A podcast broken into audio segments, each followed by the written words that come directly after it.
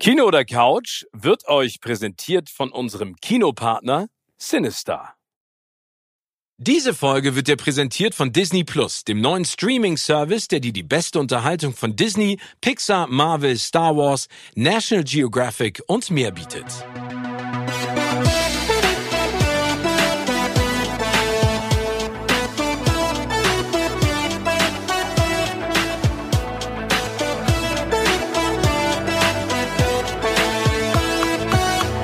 In meinem Podcast Kino oder Couch treffe ich jede Woche prominente Menschen aus den unterschiedlichsten Bereichen. Egal ob aus dem Sport, Musik, Kino, Serien oder Entertainment Business. Und gemeinsam sprechen wir über spannende Filme, Serien und das Leben. Und es wird die alles entscheidende Frage gestellt, Kino oder Couch.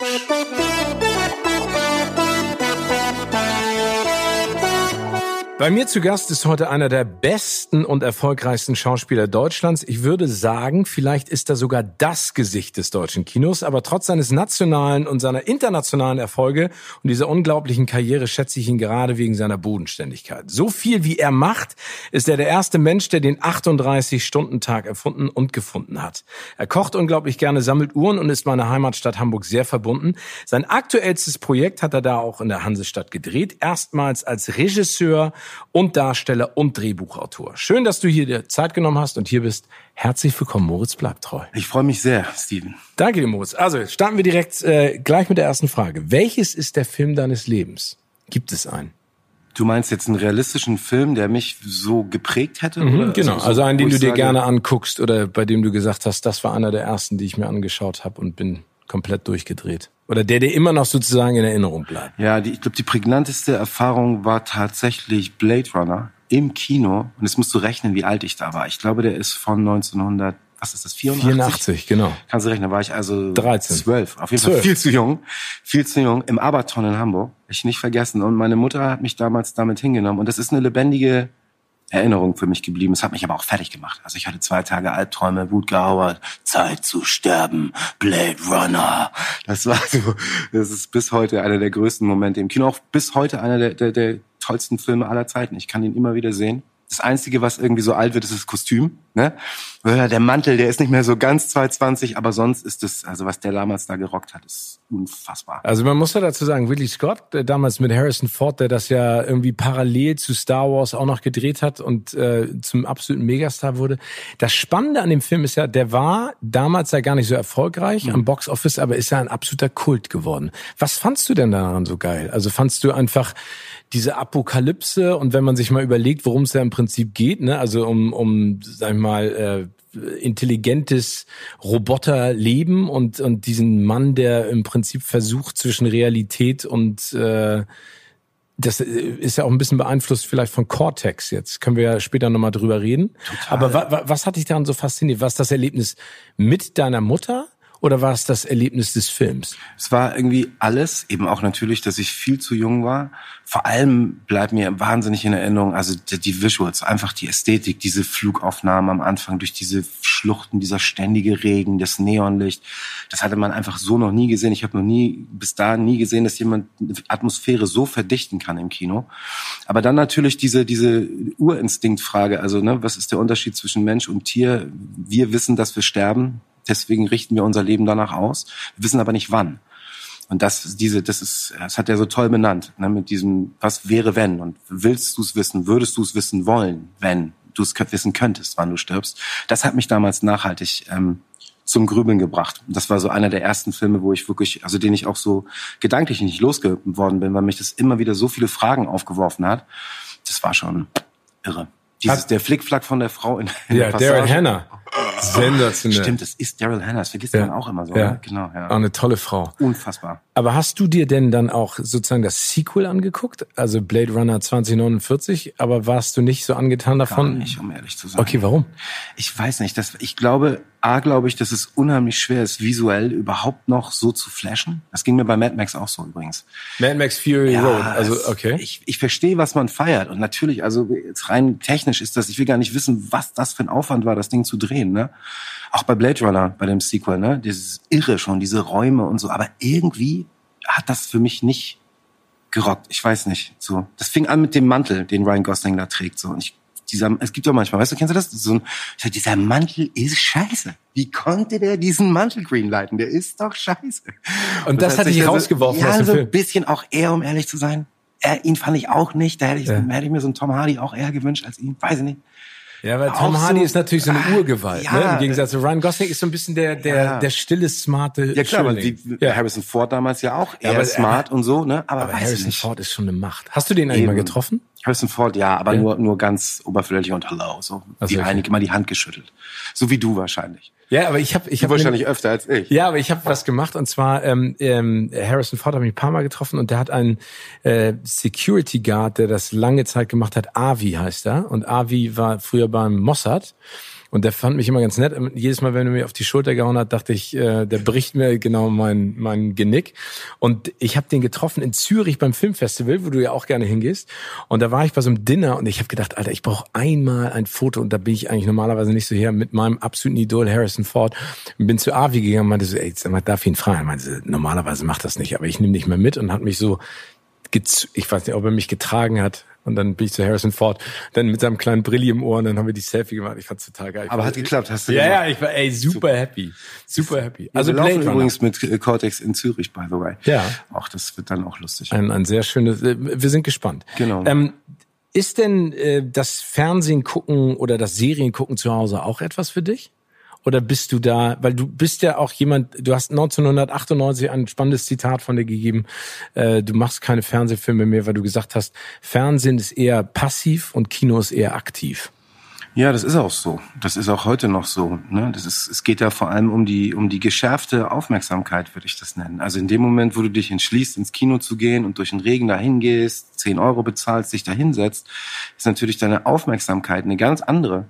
Und auch die Bereitschaft zuzugucken und die Bereitschaft, was sehen zu wollen, eine ganz andere, als wenn du da passiv eben sitzt. In einer Hand das Bier, in der anderen Hand die Fernbedienung und weg selbst. Das war der Grund, weswegen ich das lange nicht gemacht habe. Ich glaube, das waren 17 Jahre insgesamt, wo ich kein, kein Fernsehen gemacht habe.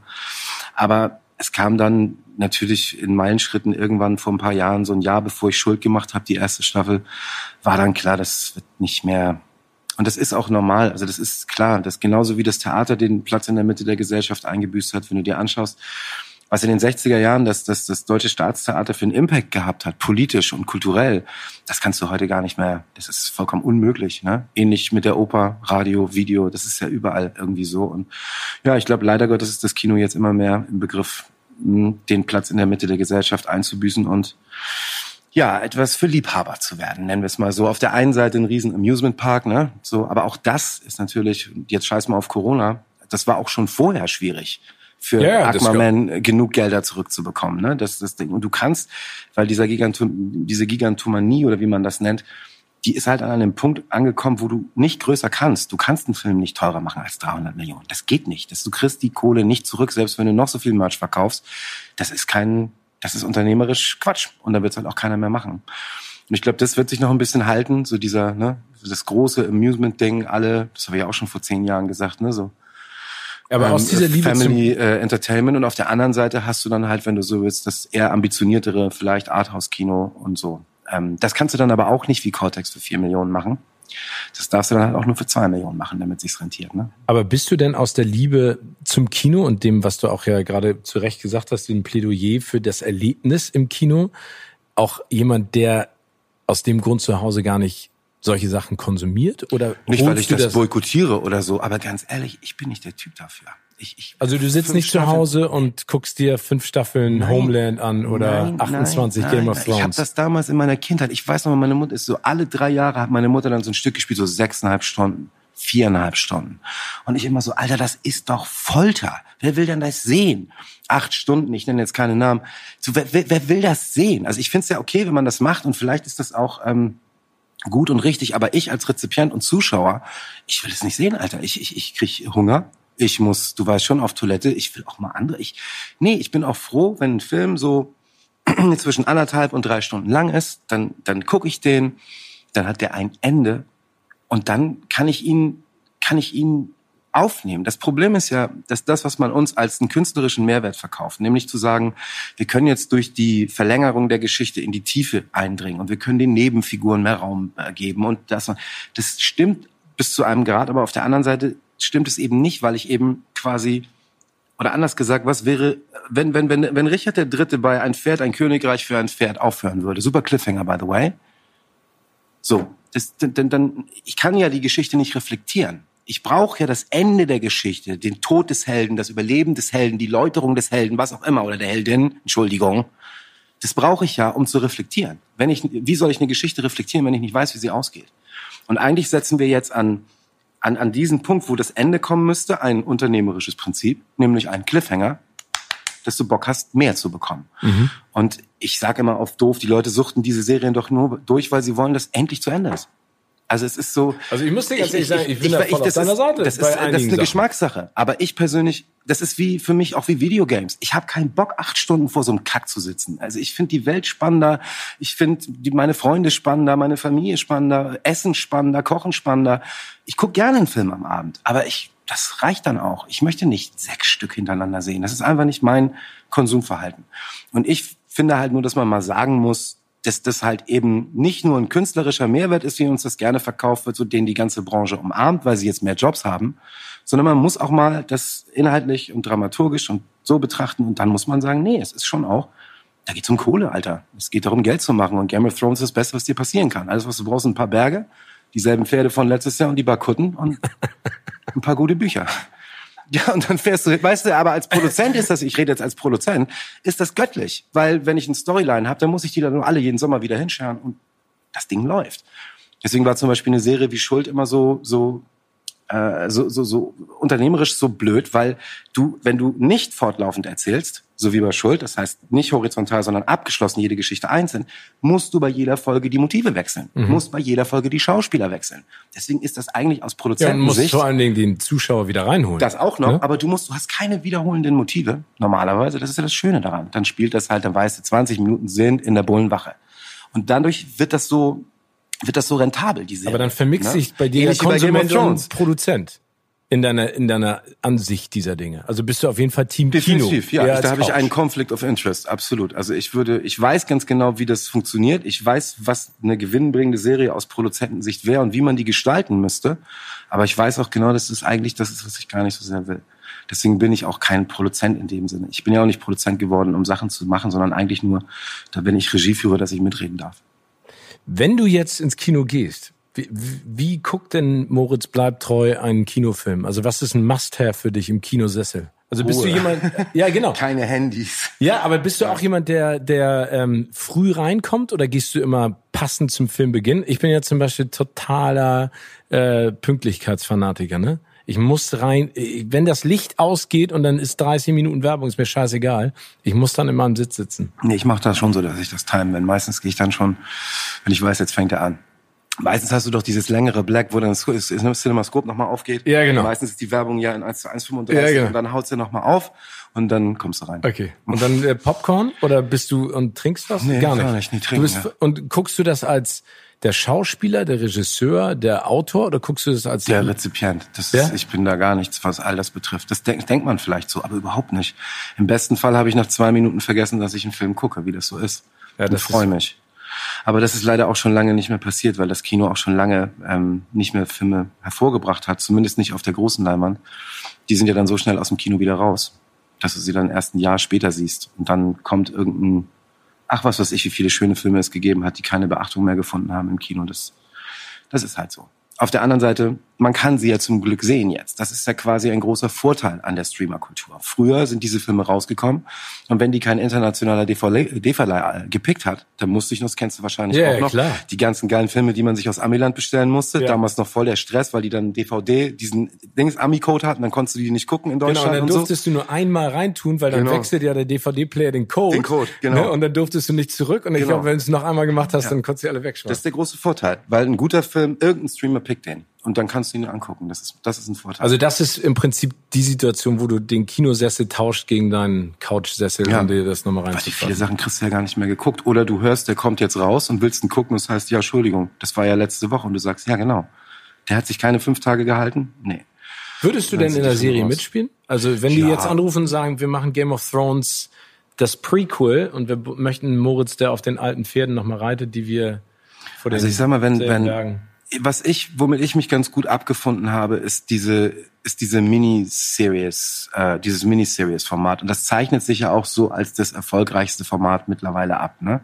Weil es ist schwer, über zwölf Folgen hinaus und dann über zwei bis drei Staffeln, es ist unheimlich schwer. Ich meine, guck dir Breaking Bad an, ne? Das ist, und wenn, selbst wenn es inhaltlich nicht auseinanderfällt, fragst du dich in der fünften Staffel, wieso Aaron Paul so fett geworden ist. Weißt du, was ich meine? Also es gibt immer Sachen, wo Unwägbarkeiten, wo du sagst, das passt jetzt eigentlich nicht zusammen. Und eigentlich gucken wir es nur aus Goodwill. Aber wenn man das jetzt, also grundsätzlich geplottet hätte das so keiner. Da hätten alle gesagt, sag mal, das geht nicht, Digga, der Typ wiegt 15 Kilo mehr. Also das ist nicht derselbe Typ so. so und du denkst so, hm, was ist da passiert? Aber irgendwie geht, ne?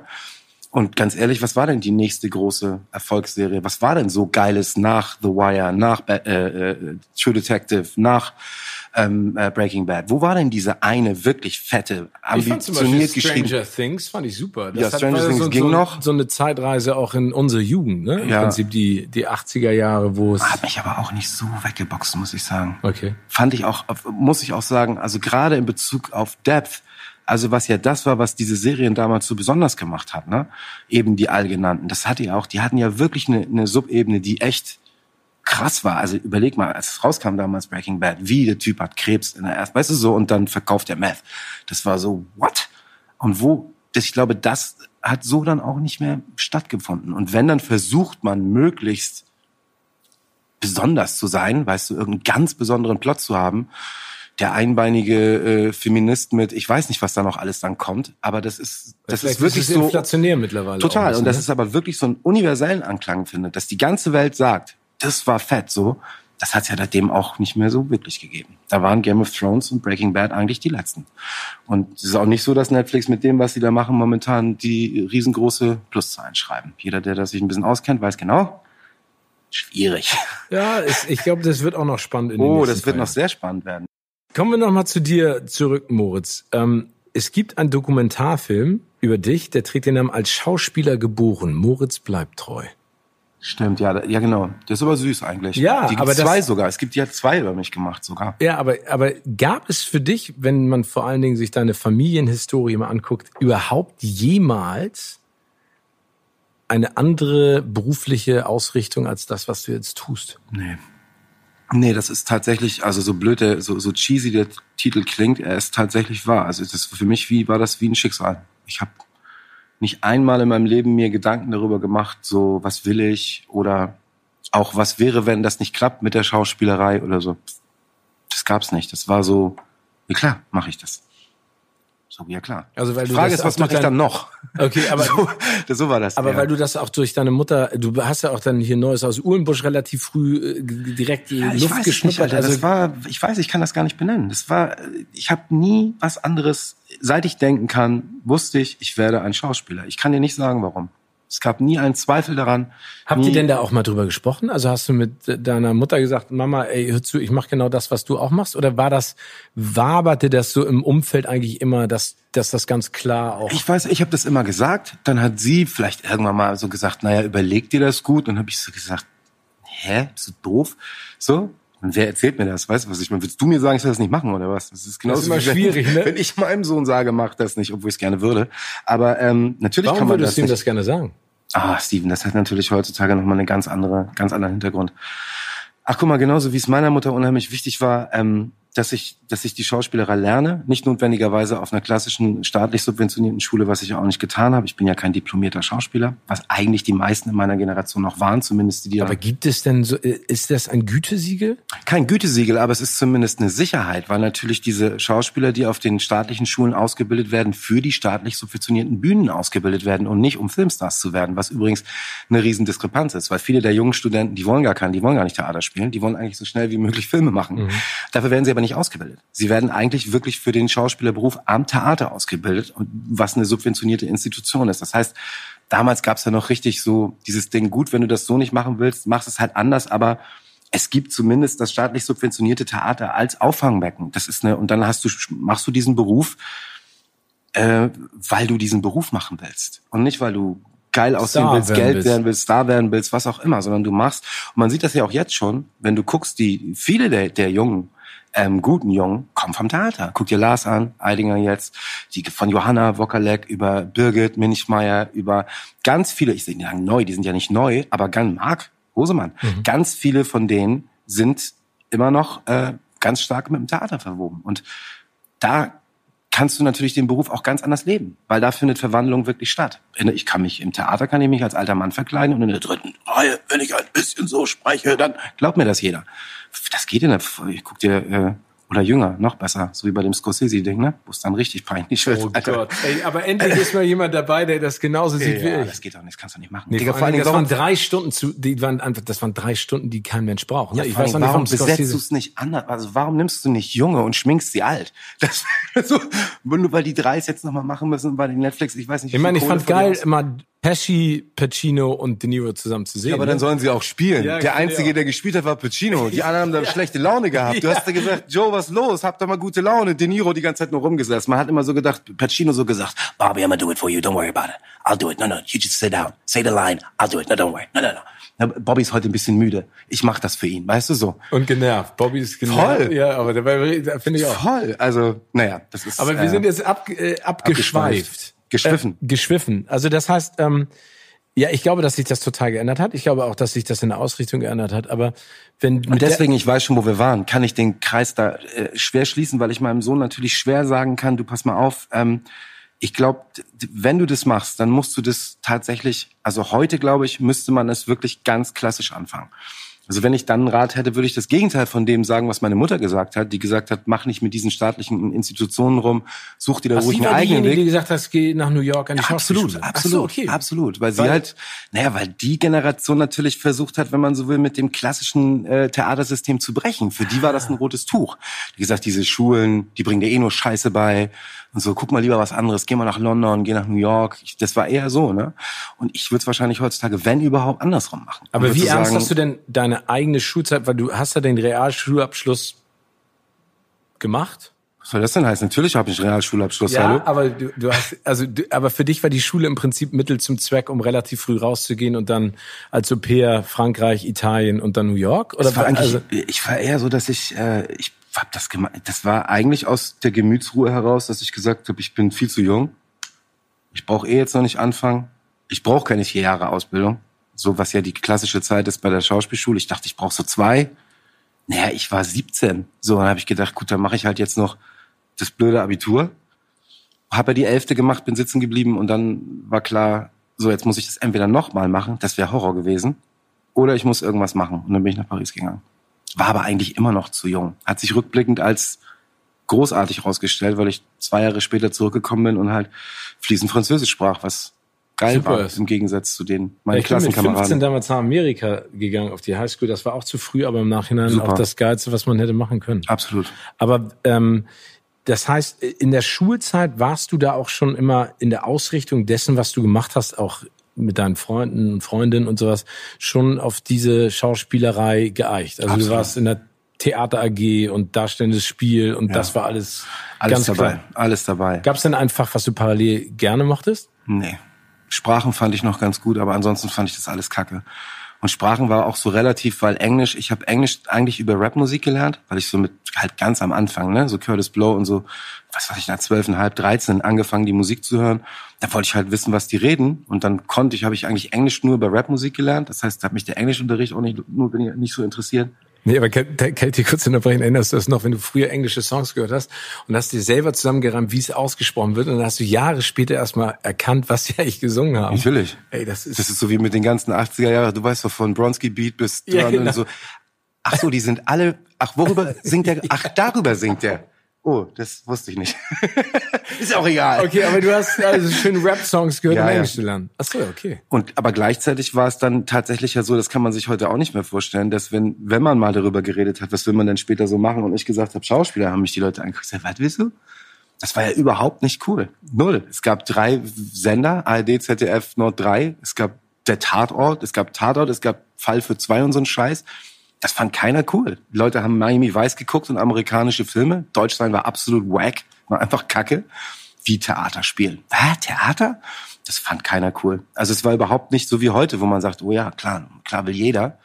sondern nee, es wollte Ja, aber du hast ja keiner. so einen ganz klaren eigenen Kopf. Das ist ja das Besondere. Also ich meine, dann am Anfang der Karriere auch zu sagen, ich mache kein Fernsehen, sondern nur Kino, das ist ja auch schon mal. Na, wobei, das ist ja das Ding, Steven, das war ja gar nicht mal so richtig Anfang. Ne? Also gut, Okay. doch, Also- war schon noch relativ am Anfang, aber ich habe ja das große, naja, guck mal, ich war ja, das ist, bin dann jetzt manchmal immer überrascht, ich war ja mit 21 schon im Engagement in Hamburg. Habe ja schon Theater gespielt mit 21 hier am Schauspielhaus und am Thalia. Und habe ja dann schon mit, ich weiß nicht, wie alt war ich bei Knocking? 25, so 26 oder sowas, keine Ahnung. Das, Das ging ja da schon relativ früh los. Das ist ja schon lange, lange. Und dann kam das irgendwann so. Ich habe auch nie gesagt, ich mache das nicht, weil ich Fernsehen kacke finde, sondern weil, weil ich Kino gut finde. Das war eigentlich ähm, Nee, ich glaube, so muss man es auch drehen, ne? Das ist nicht etwas Negatives, ist, sondern etwas Positives. total. Also Ich habe auch viel dadurch eingebüßt. Wenn ich das nicht gemacht hätte, dann hätte ich heute wahrscheinlich noch ein paar Uhren mehr. Also ich habe, das war auch finanziell sicherlich keine schlaue Entscheidung. Aber sehr schönes Stichwort, Uhren. Du bist ein Uhrensammler. das wäre jetzt zu viel gesagt. Aber, Aber du bist jemand, der, der äh, was, was, was findest du daran so toll? Also was gefällt dir an Uhren? Also der ursprüngliche Reflex ist sicherlich Hip-Hop, ne? Der ursprüngliche Reflex ist sicherlich Protzen und ein Umgang mit Statussymbolen, den man verstehen muss. Das versteht halt nicht Aber jeder. bist du ein Protzer? Bist du doch gar nicht. Nee, aber ich bin halt ein, Straßenjunge irgendwo und deswegen verstehe ich äh, Statussymbole und nehme die anders wahr oder oder sie bedeuten mir was anderes als als vielleicht Leuten, die in einer, in einer etwas wohlhaberen Schicht groß geworden sind, wo die das halt nicht brauchen. Also Statussymbole nutzen ja nur Leute, die es brauchen. Weißt du, die die eigentlich nichts haben und weil sie nichts haben, brauchen sie die Uhr, um zu zeigen, guck mal hier, Alter. So, und das kann ich ähm, nachvollziehen. Und daraus ist dann irgendwann so ein Tick geworden. Also ich habe mir von meiner ersten Gage direkt eine Rolex gekauft. Eine Air King damals in weiß. Die, ich weiß auch nicht, was los war mit mir. Keine Ahnung. Alter Falter, Richtig scheiße, das ne? ist aber schon mal richtig. Süß, ne? Habe ich auch. Ähm, ja, die trägt heute ähm, die Dame des Hauses. Okay. Ihr steht die auch gut. Ja. Mir nicht. Ähm, aber daraus ist dann irgendwann tatsächlich so ein bisschen so eine Leidenschaft geworden. Dann fuchst du dich halt mehr rein, interessierst dich nach ein bisschen mehr. Dann hatte ich irgendwann meine erste Markenbotschaftertätigkeit mit IWC. Über die bin ich dann da noch weiter rein. Und das ging dann alles so ein, so ein Gang. Und mittlerweile, ich finde das geil. Ich finde das richtig, ich finde das Aber faszinierend. das ist sozusagen dein Hobby. Ist das so eine Eigenbelohnung? Also was du gerade gesagt hast Mhm. damals von der ersten Gage, also dass, wenn jetzt irgendwas Geiles passiert, dass du sagst, ja. ich belohne mich mal mit einer Uhr. Genau, ja. Und dann auch der Spaß daran zu gucken, kauft man was, was unter Umständen an Wert gewinnt, ne, so, oder verliert man was dran. Ich, ich, ich mag das gerne. Mag das gerne. Wenn ich weiß, es ist ein total dummer, ist eigentlich totaler Quatsch, aber ich Warum? mag's gern. Ich meine, das ist, äh, ist ein Hobby. Ich finde, man kann sich ja, also du hast jetzt ja keine anderen extravaganten Hobbys in irgendeiner Art und Weise. Das ist ja etwas. Nee, das ist ja das, nee, ist alles langweilig eigentlich bei mir so ziemlich. Aber wieso kochen und sowas? Äh, Kaufst du dir Samurai-Schwerter, um das Gemüse zu schnippeln? Nee. Nee, eben nicht. Also auch das Kochen. 80.000-fach gefaltet. Wie bei Highlander. Ja, du, guck mal, das ist auch immer so ein Ding. Da musst du das auch, wenn du so ein Messer hast, und ich hab so ein Messer auch, aber dann musst du es halt auch schleifen ordentlich. Und dann musst du, dann musst du, das musst du jeden Tag zehn Minuten wetzen eigentlich. So, und noch länger. Entweder du ziehst das so ein Nazi bin ich auch nicht. Also wenn du ein Messer haben willst, geh zur Metro. Die ganz normalen Fleischermesser von der Metro. Kennst du die. Dinger? Blauer, blauer Griff oder orangener Griff, die Ja. Dinger? Ja, Also für mich, ich glaube, ich habe das, das letzte Mal ein Messer geschliffen. Kostet das ist- 14,95 oder so. Besser wird's nicht. Okay. Ja. Wenn wir beim Thema Zeit bleiben und äh, Uhr, wenn du die Zeit zurückdrehen könntest, gibt es ein Jahrzehnt, in das du gerne reisen wollen würdest? In der Vergangenheit oder vielleicht auch in der Zukunft? Hm, Nee, in der Zukunft schon mal gar nicht. Da hätte ich, viel- hätte ich echt Schiss. Ich weiß nicht, was da. Ich habe da nicht so die, die wahnsinnig positiven Vorstellungen von. Und in der Vergangenheit Pessimistisch bist du, was die Zukunft angeht. ein bisschen, ja, leider. Durch Also, das, was gerade alles passiert oder Ja. grundsätzlich? Ach, es war nie so richtig optimistisch, war ich nie. Aber ich glaube, dass, wie soll man sagen, ich glaube, die Welt ist irgendwann einmal so ein bisschen falsch abgebogen, so. Und ich glaube, das war so ungefähr da, wo, ja, wo das, wo das Internet kam und wo, ja, irgendwo da, im frühen Zeitalter des Internets, als so E-Mail da waren, da hätte man auf den Stoppknopf drücken müssen. Da hätte man so sagen müssen, und jetzt machen wir Stopp. Weil die, Das ist Internet, jetzt weil, der das, weil die. Kommunikation uns überholt. Oder weil du meinst, der Fortschritt. Ja, das ist, äh, das, nee, ich glaube, das tut uns nicht gut. Das ist, und ich habe ja mal irgendwann aus Witz gesagt, man sollte das Internet abschalten und dann haben alle sofort gesagt, ja, Mo, ich bleib da wieder ein Internet abschalten, aber der hat selber einen Instagram-Account. Wo ich so sage, ja, äh, mach sein, der wäre ja dann auch abgeschaltet, ne?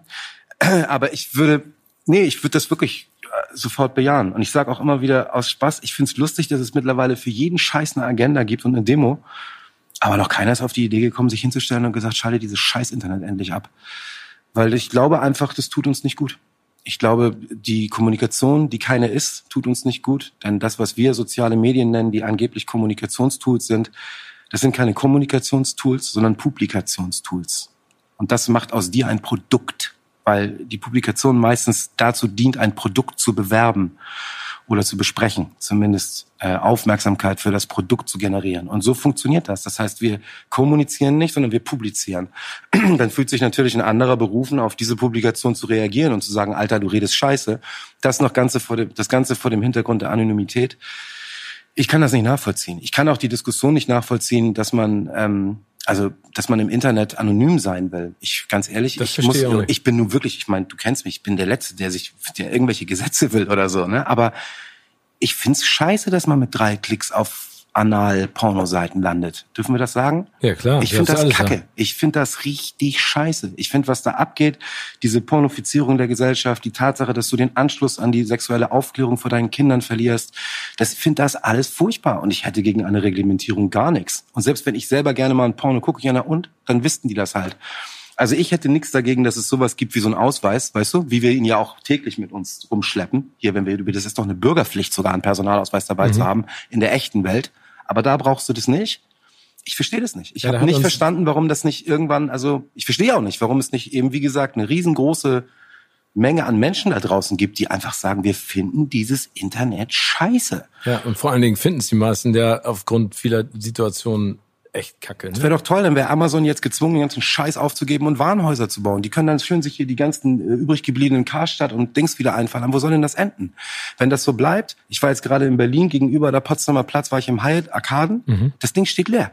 Die, die Potsdamer Platz. Ja, ich weiß. Wer soll da jemals der, wieder rein? Eines der coolsten Premieren-Kinos aller Zeiten. Wer soll da jemals wieder ja. rein?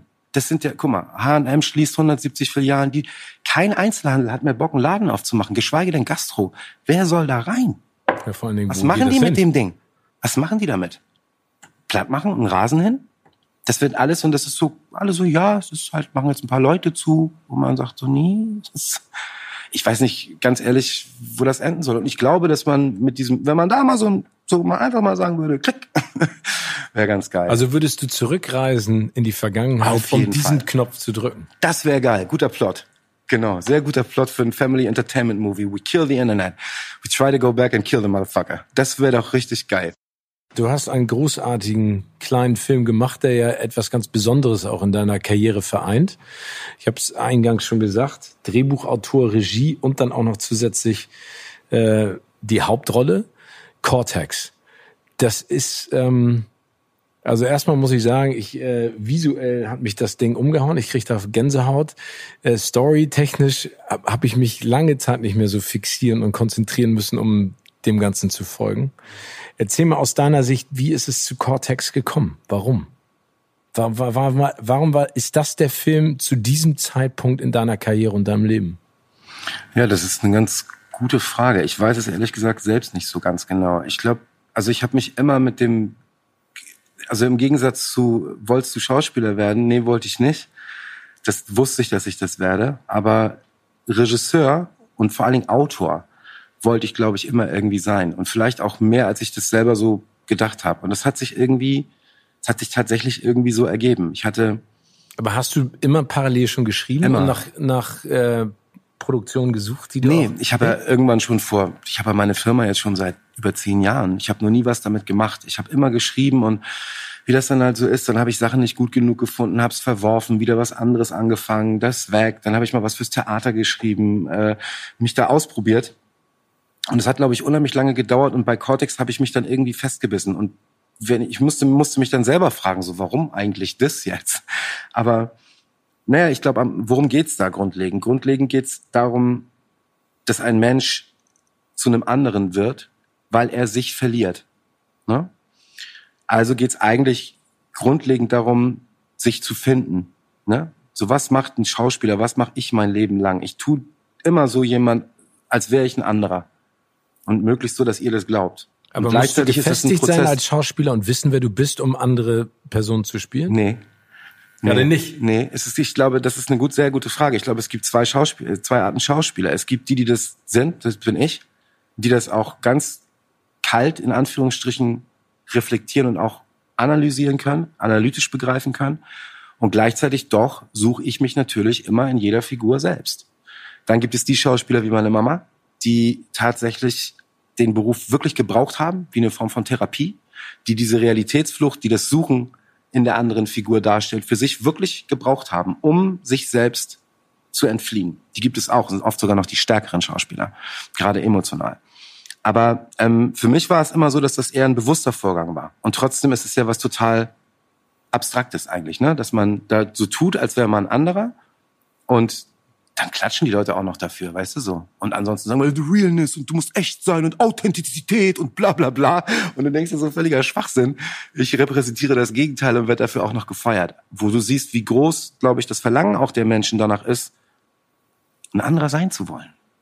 Wer ist denn der, der, der wirklich sein will? Wie viele Menschen gibt es denn, die geradeaus wirklich sagen können, und wenn es nur 70, 80 Prozent meines Lebens sind, ne, safe alles richtig gemacht. Wie viele gibt's? Sind das 10 Prozent, 20? Gehörst du Sind es dazu? ein paar mehr? Ja, absolut. Absolut. Mir, mir scheint teilweise die Sonne aus dem Arsch. Ich habe natürlich meine, meine, meine Phasen, wo es mir nicht gut geht, aber ich bin jetzt hier, guck mal, ich setze mich auf die Couch und schreibe irgend so Quatsch auf und jetzt sitze ich mit dir und ich rede über einen fertigen Film, den über hunderte 100 Leute mitgestaltet haben. Das ist doch irre. Was für ein tolles Geschenk ist das? Wie großartig ist das? Was für ein Glück habe ich so, ne? Aber, dann war die Inspiration zu Cortex die Findung nach dir selbst. Oder Zumindest- das Verlieren deiner selbst und dann den Weg zurück zu suchen. Ja, zumindest sagen wir mal so ein Ausdruck davon, was mich mein Leben lang in meinem Beruf irgendwie ausmacht und was, was glaube ich die treibende Kraft in unserem Beruf ist als Schauspieler, dass wir halt uns immer irgendwie finden müssen in der Figur. Wenn wir uns da nicht finden, dann haben wir haben wir wahrscheinlich was falsch gemacht, dann haben wir eine Figur nicht begriffen. Das gibt übrigens auch. Es gibt auch Figuren, an denen arbeitest du dich ab und bildlich gesprochen, du findest dich halt nicht in ihnen und dann bleibt es hohl manchmal.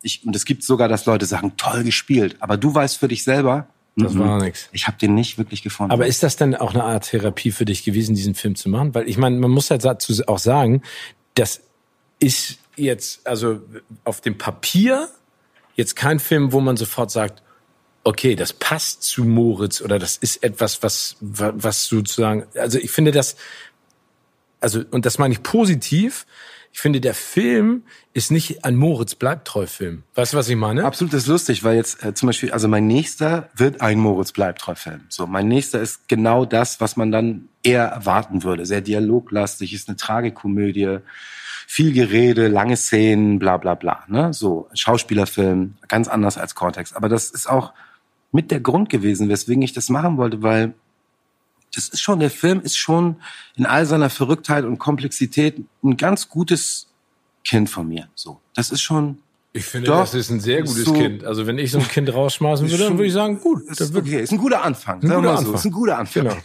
So, ist- ich habe auch immer nur zu Emma gesagt, ich sage, das Einzige, was ich will, ist, dass die Leute sagen, guter Anfang, lass mal weitermachen. Lass mal gucken, was dann noch so kommt. Was der, was denn ist nicht Also wenn du so dann deine zweite äh, Realschulabschlussprüfung gemacht hättest, hätte ich gesagt, dann hättest du auch das Abitur mit einem Einserschnitt gekriegt. Wir gucken mal, ne? Ich weiß es nicht. Aber ich bin, zumindest bin ich jetzt schon mal sehr überrascht, weil ich gar nicht erwartet hätte, dass, weil ich weiß ja um die Komplexität des Films, ich weiß ja um das Sperrige. Ich hätte echt erwartet, dass mehr Leute so sagen, Digga, nein, gar kein Plan. Ich weiß echt nicht, was du da Aber wolltest. bist du dann dadurch auch verletzlicher? Also hast du das, also wenn, wenn, weil das ist ja etwas sehr Persönliches. Ne? Als Schauspieler kannst du ja im Prinzip auch weggehen vom Film und sagen, ich habe alles gegeben, was ich konnte. Mhm. Ich finde, ich habe die Rolle ausgefüllt. Wenn der Film jetzt scheiße ist, ist nicht, ist nicht unbedingt mein Problem. Genau. Aber das ist ja so privat und intim, weil du da Herzblut reinpackst. Du hast es geschrieben, du hast Regie geführt, du stehst auch noch vor der Kamera.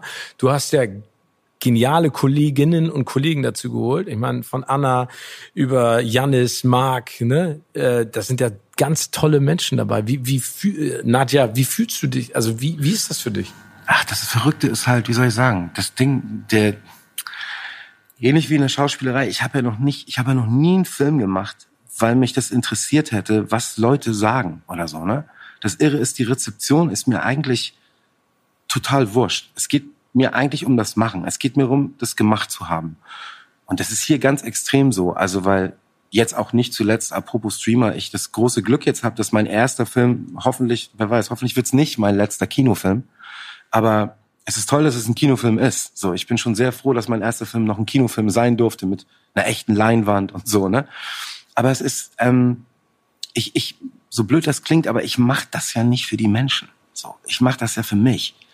Das ist, das ist übrigens auch eine, eine, eine, etwas, was mich momentan sehr besorgt im, im Kino, dass, dass, dass wir anfangen, Filme für etwas zu machen. Das heißt, dass wir Filme machen, weil wir ähm, Aufmerksamkeit auf ein soziales Problem richten wollen, weil wir eine Sachlage besprechen wollen, die politisch relevant ist. Äh, weißt du, dieser ganze, das ist für mich eigentlich, ich krieg da sofort Pickel und ich krieg da sofort Angst, weil für mich ist Kunst losgelöst davon. Für mich ist Kunst im besten Sinne immer ein Ego-Trip. Es gibt zwei Möglichkeiten. Entweder ich mache ein Produkt oder ich mache Kunst.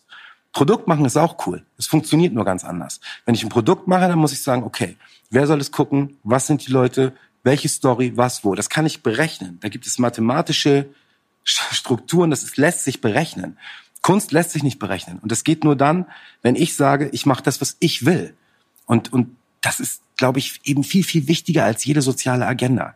Und wenn, wenn Kino anfängt, sich zu politisieren, wenn wir jetzt, weißt du, diese, ich will damit gar nicht anfangen, aber es ist, mir persönlich macht es Sorgen. Wenn ich sehe, Film entwickelt sich immer mehr in eine Richtung, wo, wo es wichtig ist, dass es eben politische Themen betrifft, äh, sozial relevante Themen, kriege ich sofort Angst, weil das Kino ist im Laufe der Jahrzehnte immer wieder für propagandistische Zwecke missbraucht worden und ich finde ganz ehrlich, er hat da nichts verloren. Also ich habe nichts gegen, weißt du, wenn klar, wenn sich ein Film, Fahrtigsfilme sind oft ein sehr gutes Beispiel der es schafft mit, und klar, alles ist politisch, ist mir eh klar, aber er schafft es auch auf eine sehr unterhaltsame und leichte Art teilweise auch Politik in seinen Filmen zu ver verstecken, will ich nicht sagen, aber mitspielen zu lassen. Einfließen zu lassen. Richtig. Ja. Aber ich finde das unheimlich gefährlich, weil in dem Moment, wo man jetzt zum Beispiel eine politische Agenda hat, die, die, die wenig Kritik zulässt, weil sie, weiß ich nicht, sag mal, du machst einen Film über, keine Ahnung, einen Ehrenmord. Ne? Das Thema ist so relevant, das Thema ist so furchtbar, das Thema ist so emotional aufgeladen, dass es per se unheimlich schwer ist zu sagen, fand den Film kacke. Weißt du, was ich meine? So, das ist unheimlich schwer, weil du damit letztendlich ja, äh, wie soll man das? Du weißt, was ich, also ne, du du du du nimmst dem Film damit seine seine Wichtigkeit und dem den Machern ja, du ihre. Die, ne? Weil so. gar keine und das finde ich gefährlich, weil ich finde, man muss das Recht haben zu sagen, Film war kacke. Aber auch wenn, wenn, er sich, weißt du, mit etwas oder über etwas spricht, was, was, ja, was vielleicht ja, aber das ist ja das klassische ne, Werk und Autor trennen. So. Ne? Und deswegen ist, finde ich, ist halt, ich begeister mich immer mehr für, für, ich sage immer, habe immer so gerne gesagt, ich arbeite nicht im Auftrag der Scheißpolitik und ich arbeite auch nicht im Auftrag der sozialen Gerechtigkeit. Ich arbeite im Auftrag der Fantasie. Das ist mein Job. Und alles andere interessiert mich nicht. Die, die Welt ist nicht gerecht. Sie ist auch nicht überall schön. Aber was, wie soll ich das jetzt ändern, weil ich einen Film mache, der politisch, weißt du, der eine politische Agenda hat? Aber dann ändere ich die Welt Bullshit. Wenn du so einen Ego-Trip, also wenn du sagst, das ist dein Ego-Trip, ja. Cortex, wie bist du denn dann als Regisseur auch mit den anderen umgegangen, mit dir selber als Schauspieler? Das Tolle ist ja, wie soll man sagen, das Tolle, das ist das Wahnsinnige. Auf der einen Seite ist es ein Ego-Trip. Und auf der anderen Seite, das werden dir alle meine Schauspieler bestätigen können, gebe ich denen ihre komplette Freiheit innerhalb dieses Ego-Trips. Und das ist das Verrückte. Eigentlich tun alle, was ich will, und trotzdem tun sie, was sie wollen. Und dann entsteht ein Film, der in vielen Teilen nicht der Film ist, den ich in meinem Kopf gehabt habe, als ich ihn geschrieben habe, aber der trotzdem den Spirit mit sich trägt. Und ich habe trotzdem alle sich sein lassen. Und das ist das, das ist das Geniale daran. Ich kann meinen Ego-Trip fahren. Und ähm, als ich mich mit Nadja zum ersten Mal getroffen habe und die sagte, ja, ich mh, hm, so und eben sowas so bildlich gesagt, ich würde es dir eigentlich auch ungern erklären. Also ich würde dir ungern jetzt sagen, guck mal, die ist so, weil, guck mal, das war so und so und als die so und so alt war, war das und das und deswegen ist das und das passiert. Und dann hat sie so gesagt, mhm, mhm, mhm. Und dann kam sie so drei Tage nach dem ersten Drehtag an und meinte so, du weißt was, ich glaube, ich glaube, das verhält sich für die so und so. Ich glaube, die die sieht den in dem. Die sieht den in dem die ganze Zeit. Ich sag, oh, interessant. Ich sag, do that. Go ahead, do it. Zeig's mir. Und ich sehe, was sie spielt. Und ich, was ist es? Und es wird keiner, weißt du, und das ist ihrs. Und trotzdem hat sie instinktiv mir irgendwas da gegeben von sich. Und das ist toll. das ist für mich ein riesengroßer Spaß und eine riesen Bereicherung. Ich bin überhaupt kein Regisseur, der sagt, mach so oder so oder so. Aber es ist eine Null. extreme Vertrauensbasis ne? Total. zwischen dir und den anderen. Total. Die du schaffst. Total, total. Also wenn ich einen Schauspieler will, dann will ich ihn mit all seiner Faser und dann lasse ich ihn auch. Dann, dann würde ich nie versuchen zu sagen, weißt du, geh mal gegen dein, äh, gegen deine Energie oder gegen deine Intu Intuition oder so. Nee, ich lass sie dann machen. Und das ist für viele dann manchmal vielleicht auch verwirrend, aber das ist, ähm, das ist für mich ein riesengroßer Spaß. So. Und es gibt zum Beispiel die Szene, wo, wo wir, wo, wo Janis bei sich zu Hause so durchdreht, nachdem Marc ihn verlässt, weißt Mhm. du? Und das haben wir zehnmal gedreht und nichts davon stand im Drehbuch, da alles zusammenkloppt am Ende, ne? Und wir hatten die Szene im Kasten und dann bin ich zu Janis hingegangen und habe gesagt, pass mal auf, so, wenn du jetzt, ne, wenn du aufstehst, dann nimmst du einfach diesen Haus, dieses ganze Zimmer zu Brei, Alter. Ja, so wie, echt? Ich so, ja. Ich sag, du haust alles kurz und klein. Ich so, echt? Ich so, ja, do that. Ich so, ich so nix. Ich sag, nur- ich sag, Thomas, nicht ausmachen. Nicht ausmachen. Also, okay. Und dann fing der an, ne? Das ganze Ich so, What the fuck? Weil die alle dachten, das ist real. Das hat den jetzt so mitgenommen, emotional. So, und der musste das, dass äh, er das irgendwie quasi- loswerden muss und das ganze Zimmer kaputt schlägt, ne? Aber das ist ein Moment geworden, hast du gesehen. Ja. Das ist emotional so auf den Punkt. Es ist so echt, es ist scheißegal. Vor, vorher, nachher, ist wurscht. Der Moment für sich ist so stark. Es ist so. Und dann kam der dann noch einmal, das, Alter. Oh, ich so, Dickerchen. Ich krieg jetzt Gänsehaut, wenn ich dran denke, ne? War natürlich nicht so gut, weil dann gingen ein paar Schränke kaputt. Aber- ja, der Requisiteur war ein bisschen sauer und der Motivinhaber auch. Dem mussten wir dann einen neuen Schrank bauen. Aber das war okay. Für die Kunst. Szene ist ja, für die Kunst ist ja alles gut. Eine letzte Frage noch zu Cortex. Wenn du dann, wenn du sagst, dass deine Schauspielerinnen und Schauspieler frei drehen konnten, ne? Wie war das denn für dich? Also wie konntest du auch frei drehen als Schauspieler oder warst du so. Drin in den Ja, anderen? ich wollte mich ja nicht haben, Alter. Ich wollte mich ja bis zum Ende nicht haben. Ich wollte es ja nicht machen. Ich wollte es ja nicht spielen. Ich wollte unbedingt einen Schauspieler haben. Aber ich habe ehrlich keinen gefunden. Und da, das lag aber auch an meiner du hast keinen gefunden, der dir zugesagt hat, das zu machen? in der Zeit, in der ich ihn hätte finden müssen. Genau. Ah, okay. Dann bin ich halt zu unerfahren für diese Maschinerie Film gewesen, um zu wissen, du musst jetzt besetzen. Wenn du jetzt nicht besetzt, dann hast du ein Problem, so, ne? Und ich habe dann halt keinen gefunden. Das ging so weit, dass wir sogar umgeschrieben haben, auf, äh, Englisch umgeschrieben haben, übersetzen haben lassen, weil ich dachte, naja, vielleicht fällt er dann auch international irgendwie auch in einen gnädigeren Markt, weil das ist in Deutschland auch nicht gerade so ein, weißt du, das ist ja schon hier ungewöhnlicher als jetzt im englischsprachigen Raum. Und da habe ich gemerkt, es ging nicht, es ging nicht und es ging, alles war alles Quatsch. Und dann Emek, mein Partner und bester Freund aus Jugendzeiten, der übrigens in dem Film auch vorkommt. Du den Typ in dem BMW?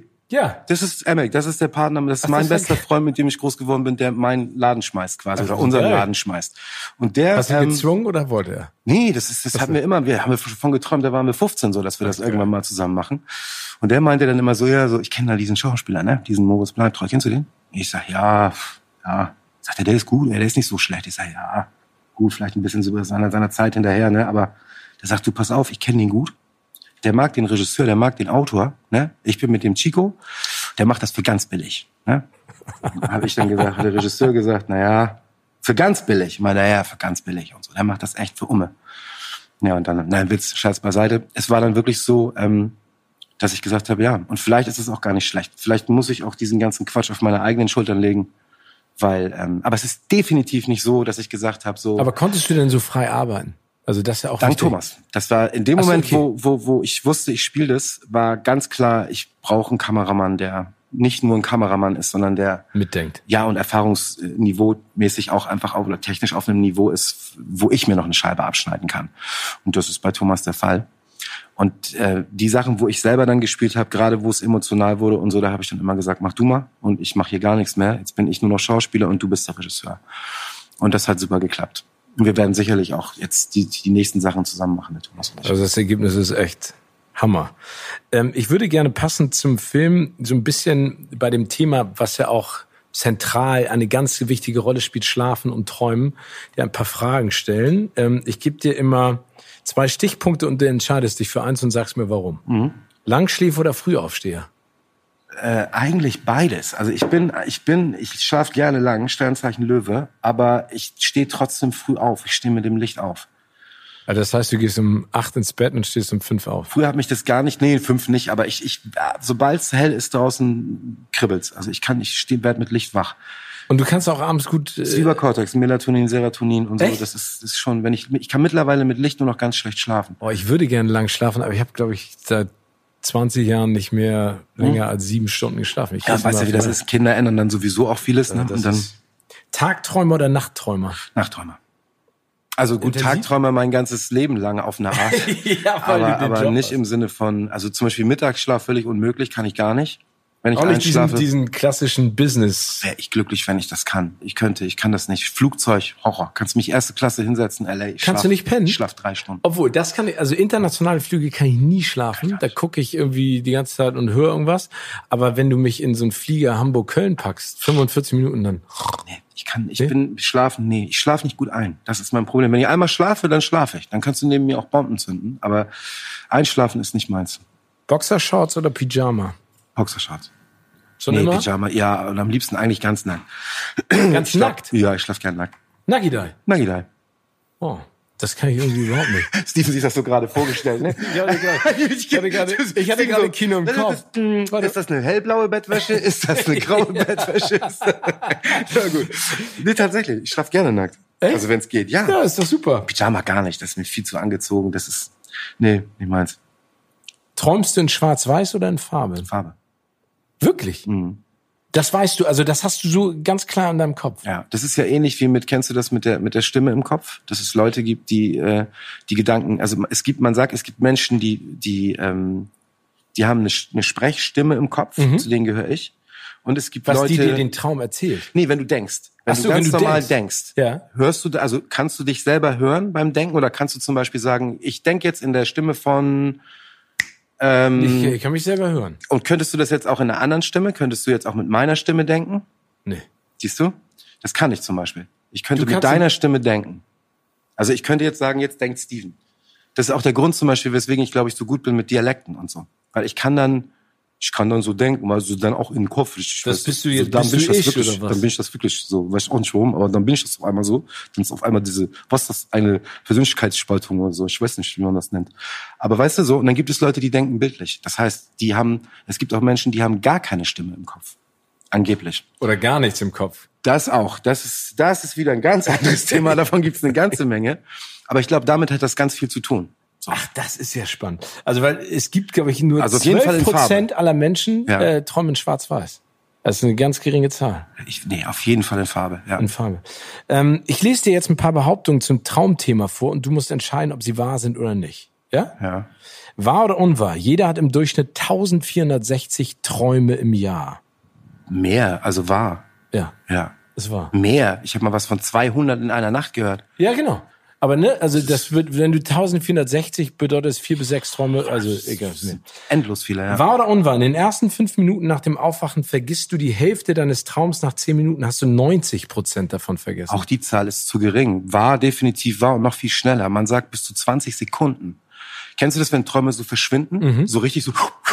Und du versuchst noch so Genau. weg. Ey, innerhalb gibt von manche, Sekunden. Ey, es gibt manche Träume, die, da, die würde ich so gerne einfach für meinen, für den Start, dann mit dem, mir die Sonne noch heller aus dem Da Arsch kommt das leuchtet. luzide Träumen ins Spiel. Das ist ja, also das ist ja auch alles, was du da siehst in dem Film, ist ja nichts davon ist ausgedacht. Das gibt es alles wirklich. Hast du dich, du bist da Traumkraut. richtig in die Materie und Ja, ja, nicht, dass ich es versucht hätte, aber es gibt Nee. diese Leute wirklich. Ich habe Leute kennengelernt, die eben angeblich wirklich luzide träumen und das zu 100 Prozent äh, machen und die feiern Partys mit äh, Rihanna und äh, äh, Beyoncé auf Barbados und abends am Strand.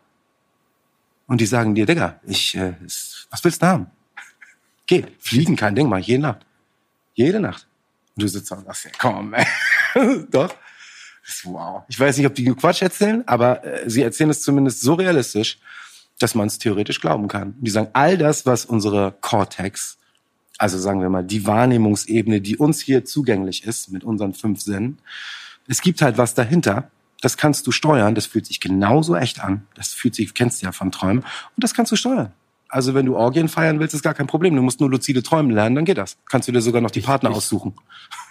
Okay, das ist mal, das wünsche ich und ist doch, zum ist nächsten doch eine Geburtstag. Ansage. Und stell dir mal vor, Kurs. da kannst du das, genau. Alter, wie geil wäre das? Ja, das ist kein Witz. Aber ist dann hänge ich nur noch zu Hause ab. Oh Neuronauten. Und sie können sogar, es gibt sogar Leute, die behaupten, dass sie das, dass sie in die Träume, Cortex, von anderen einsteigen können. Aktiv. Und es gibt wissenschaftliche Das ist Beweise. ja so Inception-mäßig. wissenschaftliche Beweise, also wo sie das getestet haben, wo jemand gesagt hat, der versucht das und er kommt in den Traum rein und derjenige sagt, ja, es gab diesen Menschen in meinem Traum, ich habe den gesehen. Du sagst, wow. Alter Vater, da müssen wir noch mal separat zu sprechen. Das ist ja auch das Tolle, dass, dass jeder, ich glaube, wenn man die Warner hat am Anfang immer zu mir so gesagt, ja, wo ist da so dass der Hook für die für, ne, für die Allgemeinheit? Und ich habe gesagt, Träume. Wer hat noch nie einen Traum gehabt, wo du gedacht hast, ui, das war jetzt aber echt ungewöhnlich. Ja. So. Jeder hat schon mal einen Traum gehabt, der sich irgendwie mit der Realität vernetzt hat oder nicht, wo man so Ja, sagt, das total. war jetzt strange. Ja, das, oder einen guten Ratschlag gekriegt hast. Oder Ja. vielleicht eine Idee hattest für die, für die Lösung eines Problems. Genau, zumindest etwas, wo du sagst, das kann man jetzt mal nicht mit unseren Regeln so erklären, Genau. so leicht. Das ist jetzt mal ungewöhnlich. So, und das war für mich immer so zu der, der, Die ja, Konecke. genau. Wir starten jetzt so äh, in, ins letzte Rund unseres schönen Gesprächs. Ähm, Und zwar gibt's Words of Wisdom immer bei uns in, als Rubrik.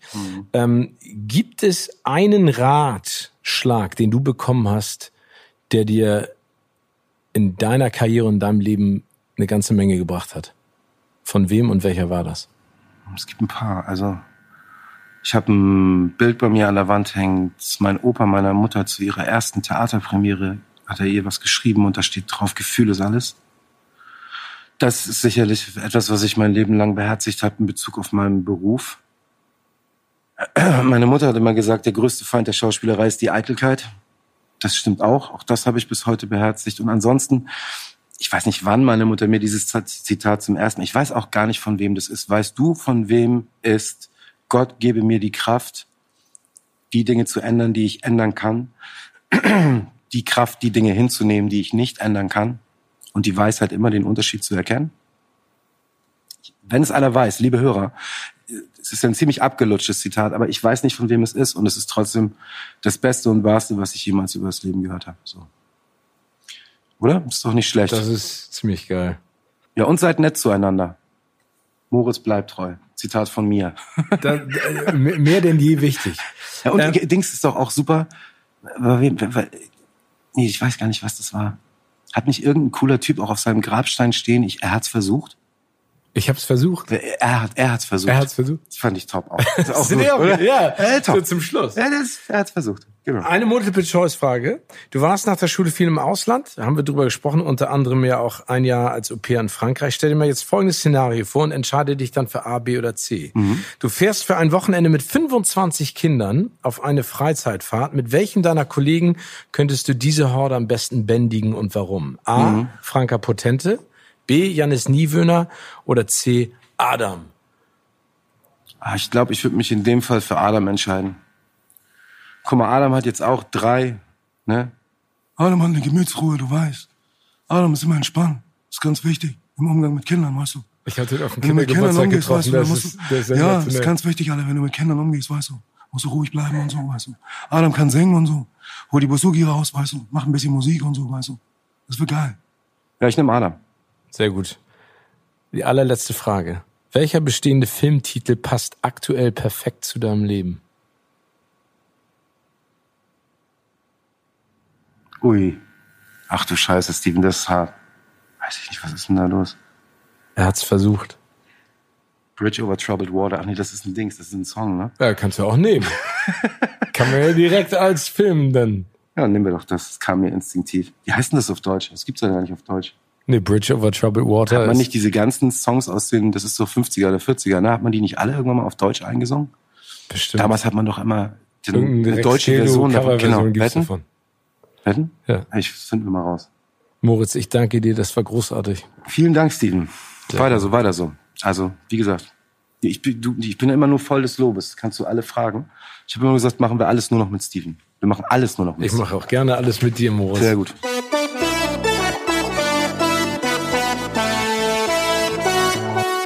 Diese Folge wurde dir präsentiert von Disney Plus. Jetzt abonnieren unter disneyplus.com und beste Unterhaltung streamen zu jeder Zeit, an jedem Ort. Kino oder Couch wurde euch präsentiert von unserem Kinopartner Sinistar.